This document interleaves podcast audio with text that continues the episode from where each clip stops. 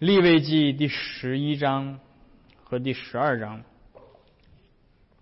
我们在今年二零二三年的降临期的这个主日，我们回到立位记这卷大家或许感到有一些陌生的一卷书，呃，来一同的思想耶稣基督在旧约的时候，上帝所启示的关于他的一切的预表啊，所以。我们这是在过去这几年在江陵期所做的事情，就是回到旧约来寻找耶稣基督。那今年我们回到的是立位记，而今天我们要回到立位记一些比较看起来很奇怪的一些经文啊，所以我不打算完全的读完，那我就读一一些段落啊，给大家一个简单的。呃，一个印象，这些律法到底都在说什么？所以我们翻到利未记第十一章，我们读呃第一到第八节，然后我们呃再翻到第十二章啊来读一段的经文。所以让我们一同来聆听上帝的话。耶和华对摩西和亚伦说：“你们小谕以色列人说，在地上一切走兽中可吃的乃是这些。”凡蹄分为两半，倒嚼的走兽，你们都可以吃；但是那倒嚼或分蹄之中不可吃的，乃是骆驼，因为它倒嚼不分蹄，就与你们是不洁净的；沙帆，因为倒嚼不分蹄，就与你们不洁净；兔子，因为倒嚼不分蹄，就与你们不洁净；猪，因为蹄分两半却不倒嚼，就与你们不洁净。这些兽的肉你们不可吃，死的不可你们不可摸，都与你们是不洁净的。然后我们翻到第十二章，耶和华对摩西说：“你小谕以色列人说，凡有妇人怀孕生男孩，他就不洁净七天，像在月经污秽的日子不洁净一样。第八天要给婴孩行割礼。妇人在产血不洁之中。”要在家居三十三天，他洁净的日子未满，不可摸圣物，也不可进入圣所。他若生女孩，就不洁净两个七天，像污秽的时候一样。要在产血不洁之中家居六十六天，满了洁净的日子，无论是为男孩是为女孩，他要把一岁的羊羔献为燔祭，一只雏鸽。或是一只斑鸠为赎罪祭，带到会幕门口交给祭司，祭司要献在耶和华面前为他赎罪，他的血缘就洁净了。这条例是为生育的妇人，不论生男生女，他的力量若不够献一只羊羔，他就要取两只斑鸠或两只雏鸽，一只为燔祭，一只为赎罪祭，祭司要为他赎罪，他就洁净了。今天读上帝的话就到这儿。所有人都喜欢干净的房间，甚至连动物也是一样的。那我们家上一周发生了一个很很有意义的一件事情，就是我们家的有一只小母狗怀孕，生了三只小母狗，不是生生了三只小狗。然后这是我人生当中第一次经历这个生小小狗。生生出来，然后很突然，很让我们感到意外，呃，一切来的都如此的突然，呃，就在上一上一周某一天晚上的半夜三点钟，然后突然就听到楼下有这个小狗出生，然后开始叫，然后我就赶紧跑下楼去看到底发生了什么，然后赶快给它把这个窝做好，对吧？当然之前我们提前已经预感到它今天晚上可能要生了，所以我们把它窝临时的搭起来，然后弄一些呃。临时找的一些垫子啊，然后把它放起来。然后令我感到很惊讶的一件事情，就是我观察这个母狗生完孩子之后，它的一切的行为举止，呃，是它会把它的窝保持的非常的干净整洁。啊，它会把生完孩子之后所有的这些呃胎盘呐、这些羊水啊，包括流出来的血，全部都擦拭干净。然后他第一天晚上，呃，第一天一整天，他会在他的窝里喂他的孩子，一整天都不出，都不出门。然后那你可想而知，他补充体力，他的整个的这些消化系统都在恢复。然后到了第二天的时候，他出他憋了一整天的这个膀胱一定要发这个去这个 release 一下，所以但是他憋了一整天之后，他会冲出他的窝，然后找一个地方，不是在他的窝里，然后去方便的。然后我们家其他地方就遭殃了，对吧？呃，但是。让我很惊讶的是，这个狗妈妈她会用尽她的全力来保护她的孩子生活的空间的整洁和干净。啊，如果这个窝里面的小狗，我在网上查说，如为什么要这样做呢？它要保证这个窝里面的小狗它的气味是它能够辨识的，因为小狗是睁不开眼睛的，所以它们只能靠嗅觉来寻找妈妈。所以如果这个这个窝里面这个脏。和或者很很污秽、肮脏的话，那么这个味道会变，所以所以会使得这个小狗可能找不到妈妈，或者使得妈妈认不出来它的小狗，会啊甚至可能会咬死这些小狗。啊，所以说了这么多，我想说的是，回到这个圣经当中所记载的立位记关于洁净的条例，我们看到我们所敬拜的这位耶和华神，也是一个很爱干净的神。我们上一周看到了上帝把他的会幕建立在以色列民当中，这个会幕就是上帝的居所，是那个曾经消失的伊甸园再一次出现在以色列民当中。但是接下来保持这个上帝居所的洁净就成为了非常重要的事情，因为在呃立位记当中记录了会幕第一次使用就出现了重大的事故。拿达和亚比户在圣所当中献上了反火，被当场被上帝击杀致死。所以这个圣所当中出现了两具尸体，而你们知道，尸体在立位的呃律法当中是最不洁净的东西。因此，接下来上帝在亚拿达和亚比户被击杀致死之后，马上从立位记。呃，第十一到第十五章开始启示了关于洁净的条例，这表明这些洁净律法的紧迫和重要性。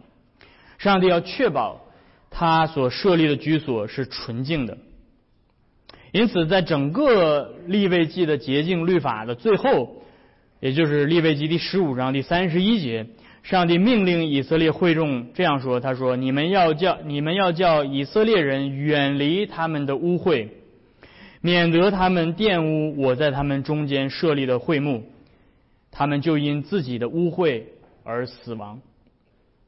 这就是立位记的这个洁净的条例给出来的一个这样的一个历史背景，那就是拿达和亚比户悲惨的死在会幕当中，警告整个上帝的百姓，玷污上帝居所会导致可怕的惩罚，那就是死亡。而另一方面，上帝的话告诉我们，以色列的不洁净，他们的污秽不仅污秽了他们自己，他们自己的污秽也会沾染到上帝的居所上，因为上帝居住在以色列民当中，所以当会幕不断的积攒以色列人的污秽到了一定程度的时候，那么上帝将会离弃这个居所，上帝会觉得这儿太脏了，所以他会不再与他们同住。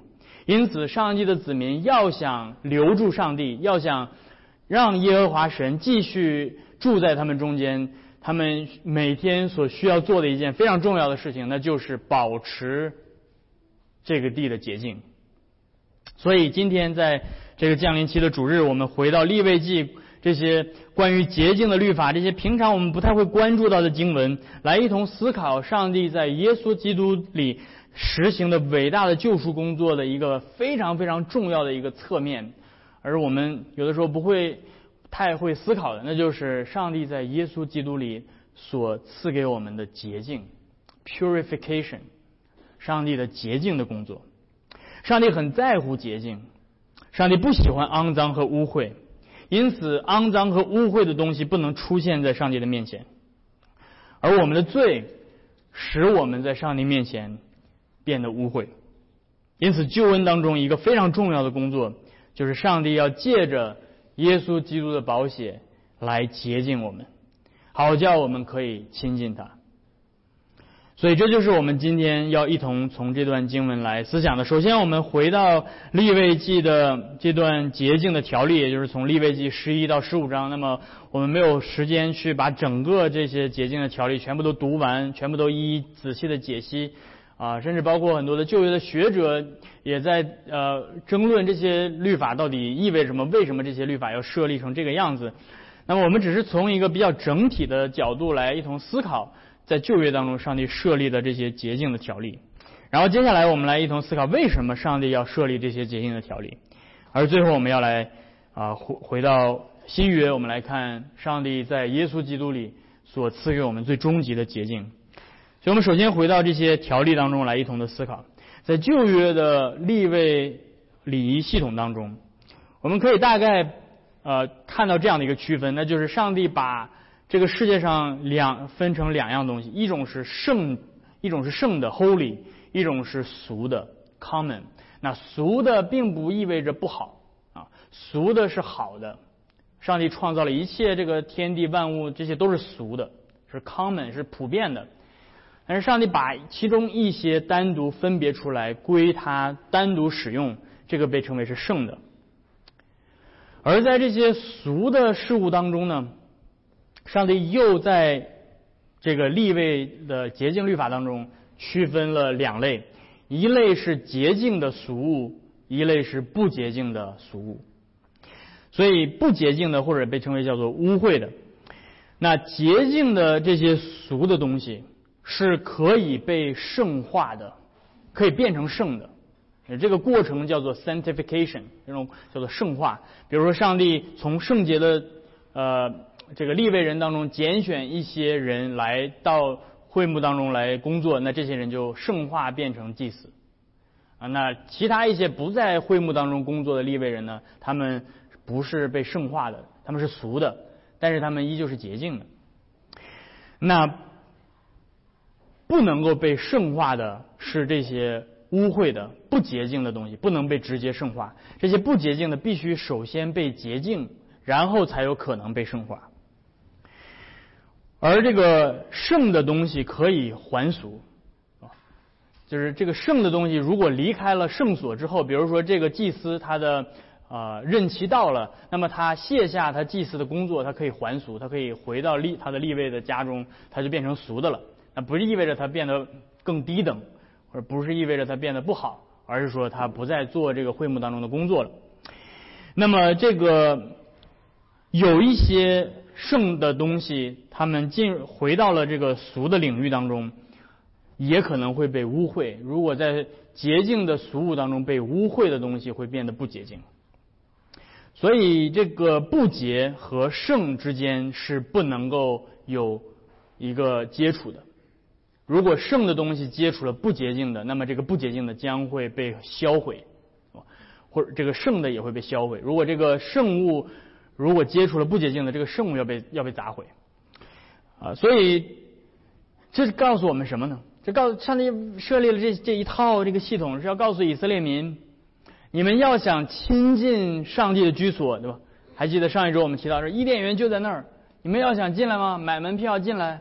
你们必须首先保持清洁，唯有清洁的人才能够有权利进入到接近上帝，进入到圣所，至少是在门口，如果你是不洁净的，那么你连来到会幕门口的资格都没有。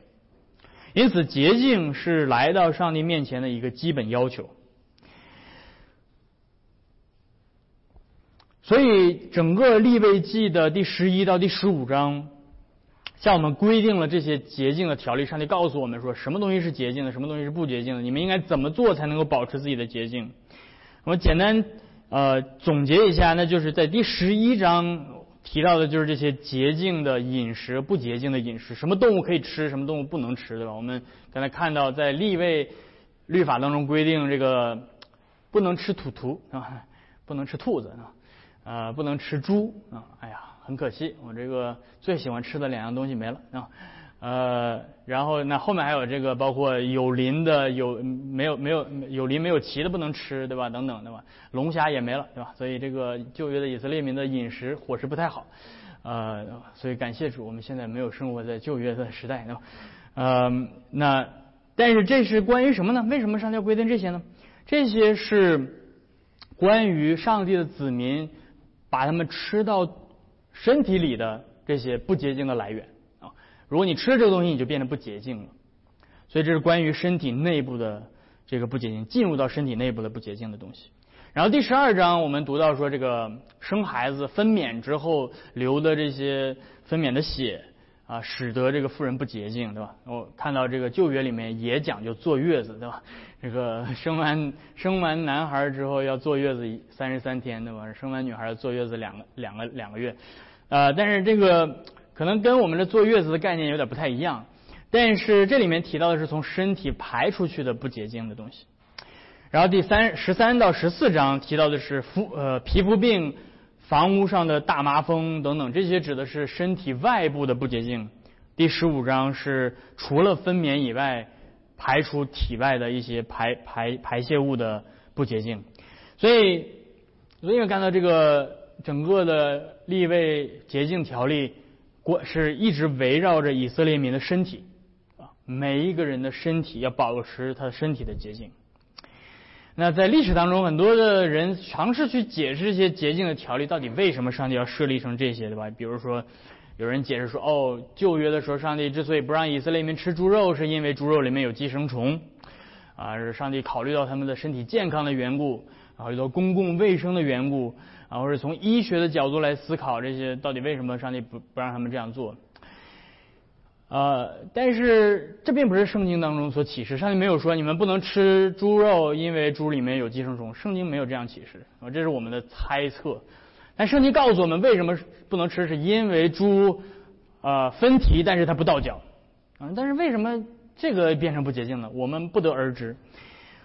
所以很多的学者试图去解释，但是最终我们需要谦卑的来到上帝话语面前，说有些事情是我们不知道的。我们无法透支上帝隐秘的旨意啊！我们不知道为什么生了男孩呃，只需要这个等三十三天，生了女孩需要等六十六天啊。呃，当然有很多学者给出不同的解释，但是我们可以大概猜测到的是，在关于洁净的条例当中有一个对比，那这个对比就是在生命和死亡之间的对比，生命和死亡之间的对比。如果我们可以画一条线的话，在这条线的两个端点的这个这个极点，一面是生命，一面是死亡。一边这边生命所代表的就是上帝自己，因为上帝是创造生命的主，而这个生命的呃这个生命之源，在以色列民所生活的那个时代是哪儿呢？那就是会幕的最中心至圣所，在那儿上帝的宝座被设立起来。从那儿，生命之源开始流淌到整个以色列民当中。而在这个整个这条直线的另外一个端点是死亡，而死什么是代表死亡的呢？就是旷野，那个偷呼把乌虎，那个空虚混沌的旷野，代表就是死亡。所以，这个整个的是一个同心圆，从会幕至圣所开始，一点一点扩散到整个以色列的军营，然后最后。啊，扩散到旷野去。所以在我们看到，在饮，例如在饮食律当中，一些不洁净的动物是与死亡相关的，其中一些是食腐动物，一些是生活在墓穴当中，一些是与异教的冥界相关，一些表现出来他们这种异常的呃形呃这种样式，比如说倒嚼不不分蹄，分蹄不倒嚼。或者有鳞但是没有鳍，有鳍没有鳞等等，这些有一些学者认为说，可能代表的是在上帝所赐的有序的完整的生命体系当中体现出来不完整的生命的状态。也就是说，他们的生命的体征表现出来一些缺陷，一些缺乏生命力的表现。所以，例如我们看到说，在亚伦的后代当中，啊。有一些生理缺陷是不能够担任祭司的，呃，而另外我们看到关于皮肤疾病大麻风，如果一个人患了大麻风之后，他需要做的是散乱他的头发、撕裂他的衣服，啊，并且被放逐到旷野当中去。这呃，其实是进入到了一个死亡的状态，进入到一个像是被埋葬的死人一样。所有被与死亡相关联的，都会被赶逐到旷野，远离上帝的圣所。所以从这个角度回来，再去思想女性的生完孩子或者经期，或者男性的遗精等等，之所以被视为是不洁净的，是因为这些呃生理行为被视为是生命力的流失。啊，你的血代表你的生命，所以当你失血的时候，你就失去了你的生命，是吧？包括男性遗精的时候被失去了这些生命，所以他的健康程度下降，因此在整个生命和死亡的这个光谱当中，远离了生命的那个焦点，而更接近于死亡的端点。所以这是现在我觉得可能一些学者会比较呃共识的一定的观点。但是我们简单的思考了这些旧约当中的这些洁净的条例，看看起来很奇怪，让我们感觉到，嗯，不知道这个跟我们今天的生活有什么关系呢？是不是意是不是意味着我生完女孩之后需要坐两个月的月子，对吧？这个不是这样，是不是今天我就不能够再吃这个猪肉炖粉条了，对吧？呃，我这个一会儿我一会儿还想去吃吃点这个小烧烤，是吧？然后这个不能吃这个。不能吃龙虾了，对吧？不是这个意思啊。那么我们接下来就要看的是这些洁净的条例到底在教导我们什么？在礼仪上的，首先我们需要知道的是，在礼仪上的不洁净的状态，并不等同于罪。尽管一些严重的道德过失会使人陷入到不洁净，但是立位记第十一到第十五章所讨论的这种不洁净呢，是一种仪式上的不洁净，并不等同于罪。一些使人不洁净的情况，比如说，如果你碰了一具死尸，或者是你的性行为，或者你生了孩子，或者你患了皮肤疾病等等，这些虽然被上帝视为是不洁净，但是这些并不是犯罪行为。也就是换句话说，你并没有道德责任，对吧？你不会说因为我生了孩子，我变成一个罪人。不，你生了孩子变得不洁净，但是你不是罪人。那么。这个时候你会提到说，那我们刚才读到说，这个生完孩子之后他要献赎罪祭啊，啊，这个是为什么呢？啊，我们需要记得是这个赎罪祭这个概念是我们翻译成中文把罪字儿加进去了啊，但是如果你去回到希伯来原文里面去说，这个赎罪祭可能更好的翻译是一个洁净祭。那在洁净的礼仪当中，我们看到十一到十五章提到了很多这种洁净的礼仪。那与其相对应的是第四到第五章提到的是赎罪的礼仪，这些洁净的礼仪跟赎罪的礼仪是不一样的，它们产生的结果是不一样的。在利未记第四到第五章，我们读到的是祭司赎罪之后的结果是那个被赎罪的人他的罪就被赦免了，这个是结果。而在第十一到第十五章的洁净条例当中，我们看到的。刚才我们也读到了，是祭司为这个女人赎罪之后，他不是罪得赦免，而是说他就洁净了。所以你说你生完孩子之后需要的不是赦罪，而是洁净。所以我们需要首先区分的是洁净跟罪的概念，不洁净跟罪的概念是有区别的，我们不能把它们混混为一谈。但是另外一方面，我们看到的是不洁跟罪之间有着强烈的关联性。首先，大呃赎罪赎罪日可以不仅使罪被赦免，而且能够洁净那些污秽的。圣经经常把一些犯罪的行为，例如谋杀、通奸、偶像崇拜等等，描述成为一种污秽的行为。所以我们今天读律法的时候也读到了，对吧？上帝借着以西结先知说。这些子民他们在地上的行为是污秽的。他说的是什么？他说的是偶像崇拜，啊，你如果去拜巴利，这种行为在上帝面前看来是污秽的，不仅仅是触犯律法犯罪行为，而且是脏的、恶心的、污秽的行为。所以先知经常用这样的比喻来形容以色列的罪。以赛亚先知说：“祸哉，我要灭亡了，因为我的嘴唇不洁净。”我住在嘴唇不洁净的民当中，他在说什么？他在说的是以色列民他们言语上的犯罪。因此，他呼召上帝的百姓来洁净自己。以赛亚先知对以色列民说：“你们要洗濯，要自洁，要从我眼中除去你们的恶行，要止住作恶。”因此，道德的犯罪在上帝的面前是一种污秽。所以，洁净的条例给我们呈现的一个画面是人堕落之后的画面。人来到上帝面前，应该有一个什么样的状态？所以，就像在立位祭司献祭系统当中，只有洁净的人才能够靠近会幕，而污秽的人则要远离会幕，最终甚至污秽到一个程度，他要被逐出到旷野。这个画面让我们看到了什么？这个画面让我们看到的是人类始祖的堕落的过程。然后亚当跟夏娃被逐出伊甸园的时候，是因着他们犯罪堕落，就像那个污秽的罪人被逐出到旷野一样。所以以色列民他们实际上是在重演始祖离开伊甸园的这样的场景。而这告诉我们什么呢，弟兄姐妹们？这告诉我们什么？不仅教导以色列民，如今也教导我们，那就是全人类在亚当里。都犯罪堕落，都在上帝面前变得污秽不堪。没有人能够真正来到上帝的面前。你觉得，对吧？单凭以色列民的只是不吃猪肉，不吃这个，然后呃，保证这个这一切的立位的条例的规定，他们就能够变得圣洁吗？不。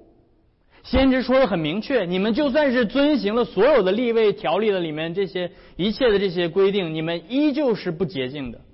你们的罪使你们在上帝面前变得污秽。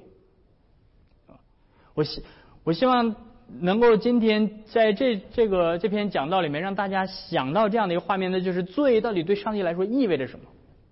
罪对上帝来说意味着什么？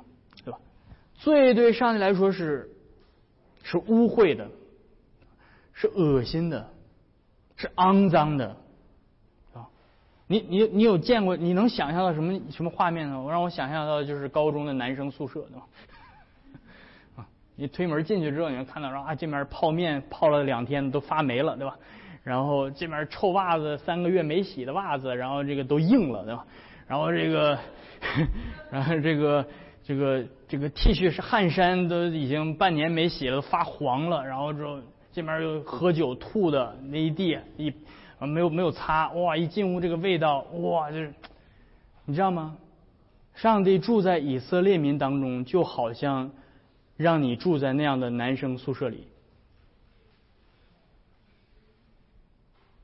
上帝感到恶心，上帝因着我们的罪而感到恶心，而上帝。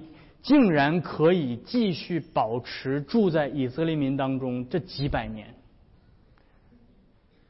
我们的神是蛮有怜悯的。叫人污秽的不是这些食物、这些这些生育分娩等等这些，叫人污秽的是罪，对上帝话语的悖逆和不顺服。就像起初叫始祖堕落的，并不是那个分辨善恶树的果子本身。呃，有人猜这个这果子是不是有毒啊？啊，跟那个果子有没有毒没关系啊？你说这个猪是不洁净，是因为它里面有寄生虫？不，跟这些没关系，你可以吃。保罗说，凡上帝所造的都是洁净的，使以色列民污秽的是他们违背上帝的命令，使亚当夏娃堕落的是他们违背上帝的命令。因此，耶稣来到世上的时候说的很明白。耶稣说：“入口的不能污秽人，但出口的却能污秽人。”这就是法利赛人的错，这就是法利赛人所犯的罪。他们即便在饮食律上都遵行的严格，但是他们内心充满着嫉妒啊！看到别人都追随耶稣，哇，给他们气的不得了，内心充满着贪婪，内心充满着恶毒。他们用各样的话语在背后毁谤耶稣，充满着对他人的恶意的攻击。因此，法利赛人尽管他们在在外表上这些饮食律都谨守的遵行，但是他们是污秽的。所以保罗说，食物不能叫神看重我们，因为我们吃也无损，不吃也无益。因此，上帝赐下洁净的应许是要洁净我们的罪。上帝说：“我要把洁净的水洒在你们身上，使你们洁净。我要洗净你们，使你们脱离一切的污秽和一切的偶像。”所以，这就是我们最后要来看的，在耶稣基督里，上帝赐给我们最终极的洁净。那个真正的能够在上帝面前被接纳的洁净，就是从罪的污秽当中被洁净，是借着那位降生于世的爱子耶稣基督。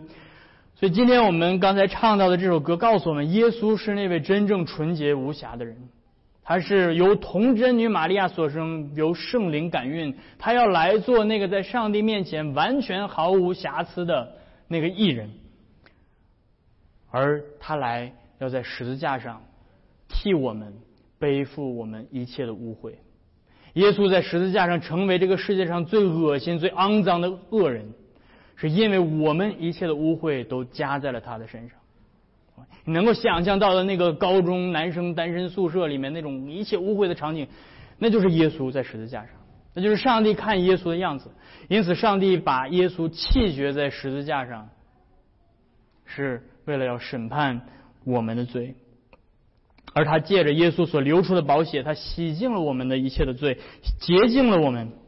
因此，我们的我们在耶稣基督里的，弟兄姐妹们，我们是洁净的。我们不再在上帝面前被视为是污秽的。这不取决于我们的健康状况，不取决于我们的饮食，而是取决于耶稣基督的宝血。耶稣来翻转了这一切，弟兄姐妹，你们注意到，在立位祭司、立位律法当中，如果你身体当中流血了啊，不论是你是呃女性的经期也好，生孩子也好，或者是男性的，你的你的血液流出来，血代表生命，如果你的生命失去了，那么你变成不洁净的了。但是耶稣从他身体里流出的血，是最圣洁、最洁净的血，能够洗去我们一切的污秽的。耶稣所流的血，非但不是不洁净的，而是最洁净的，能够洁净我们一切的污秽。而弟兄姐妹们，这位救主他也在他的教会里设立了新的洁净的礼仪，那就是洗礼。保罗说，基督借着水，用水借着圣道，把教会洗净，成为圣洁，可以献给自己，做一个荣耀的教会，毫无玷污、皱纹等类的病，乃是圣洁。没有瑕疵的，因此弟兄姐妹们，洗礼的水所代表的就是耶稣基督的血。因此，当你们受洗归入基督的时候，你们就是被洁净的。而不仅如此，耶稣在他的教会里也设立了最圣洁的饮食。你想说，到底我吃什么东西是圣洁的？耶稣在教会里设立了最圣洁的饮食，就是他的身体和他的保险。借着这个圣餐，他把他自己的生命与我们的生命融合在一起，他把他自己赐给我们，叫我们的身体和灵魂能够全然成圣，不仅被洁净，而且被圣化。因此，我们可以来到天上的至圣所里，来到上帝的宝座面前来侍奉他。正如希伯来说的作者鼓励我们所说的，他说：“弟兄们，我们是凭着基督的血。”可以坦然无惧的进入到至圣所里，这进入的路是他给我们开辟的，是一条通过幔子又新又活的路。这幔子就是他的身体，看到了吗？都在这儿呢。希伯来书作者所说的通往至圣所的路，全都在这儿呢。借着他的宝血，借着他的身体。我们的良心的邪恶既被洒净，身体也用清水洗净了，那么我们就应该怀着真诚的心和完备的信心进入到神的面前，应该坚持我们所宣认的盼望毫不动摇，因为上帝的应许，应许我们的是信实的。因此，弟兄姐妹们，今天借着耶稣，我们都已经成为洁净，那个伊甸圣所的大门向我们敞开。凡被基督宝血洁净的名字记录在生命册上的，都得以进去，能够享受与那位至高者同在的荣耀和福乐。因此，弟兄姐妹们，在今天这个降临期的主日，让我们能够继续仰望我们的救主耶稣基督，仰望他的宝血赐给我们的洁净，能够盼望他的再来，使我们能够最终真正的与我们的神同在，直到永远。阿门。我们一同低头来祷告。天父，我们来到你的面前，我们感谢你在今天借着你在旧约所设立的立位的洁净的律法，让我们思想我们的罪在你的面前是何等的污秽。主啊，我们如同污秽的罪人，肮脏，在你面前不能被接纳。但主啊，你竟然赐给我们耶稣基督那位完美无瑕的艺人，并且你借着在十字架上，啊，流出他的宝血来洁净我们一切的罪，使我们成为无有瑕疵的艺人，能够被你接纳。因此，主啊，我们祈求你继续在今天借着你所设立的耶稣基督的身体和宝血，再次的洁净我们。好叫我们能够，呃，将我们的信借着我们的信心升到高天之上，能够享受与你同在的那个美善，并且盼望我们的救主再来的日子，他在地上设立他的会幕，直到永远的日子。听我们的祷告，与我们同在。我们这样祈求是奉靠耶稣的名，阿门。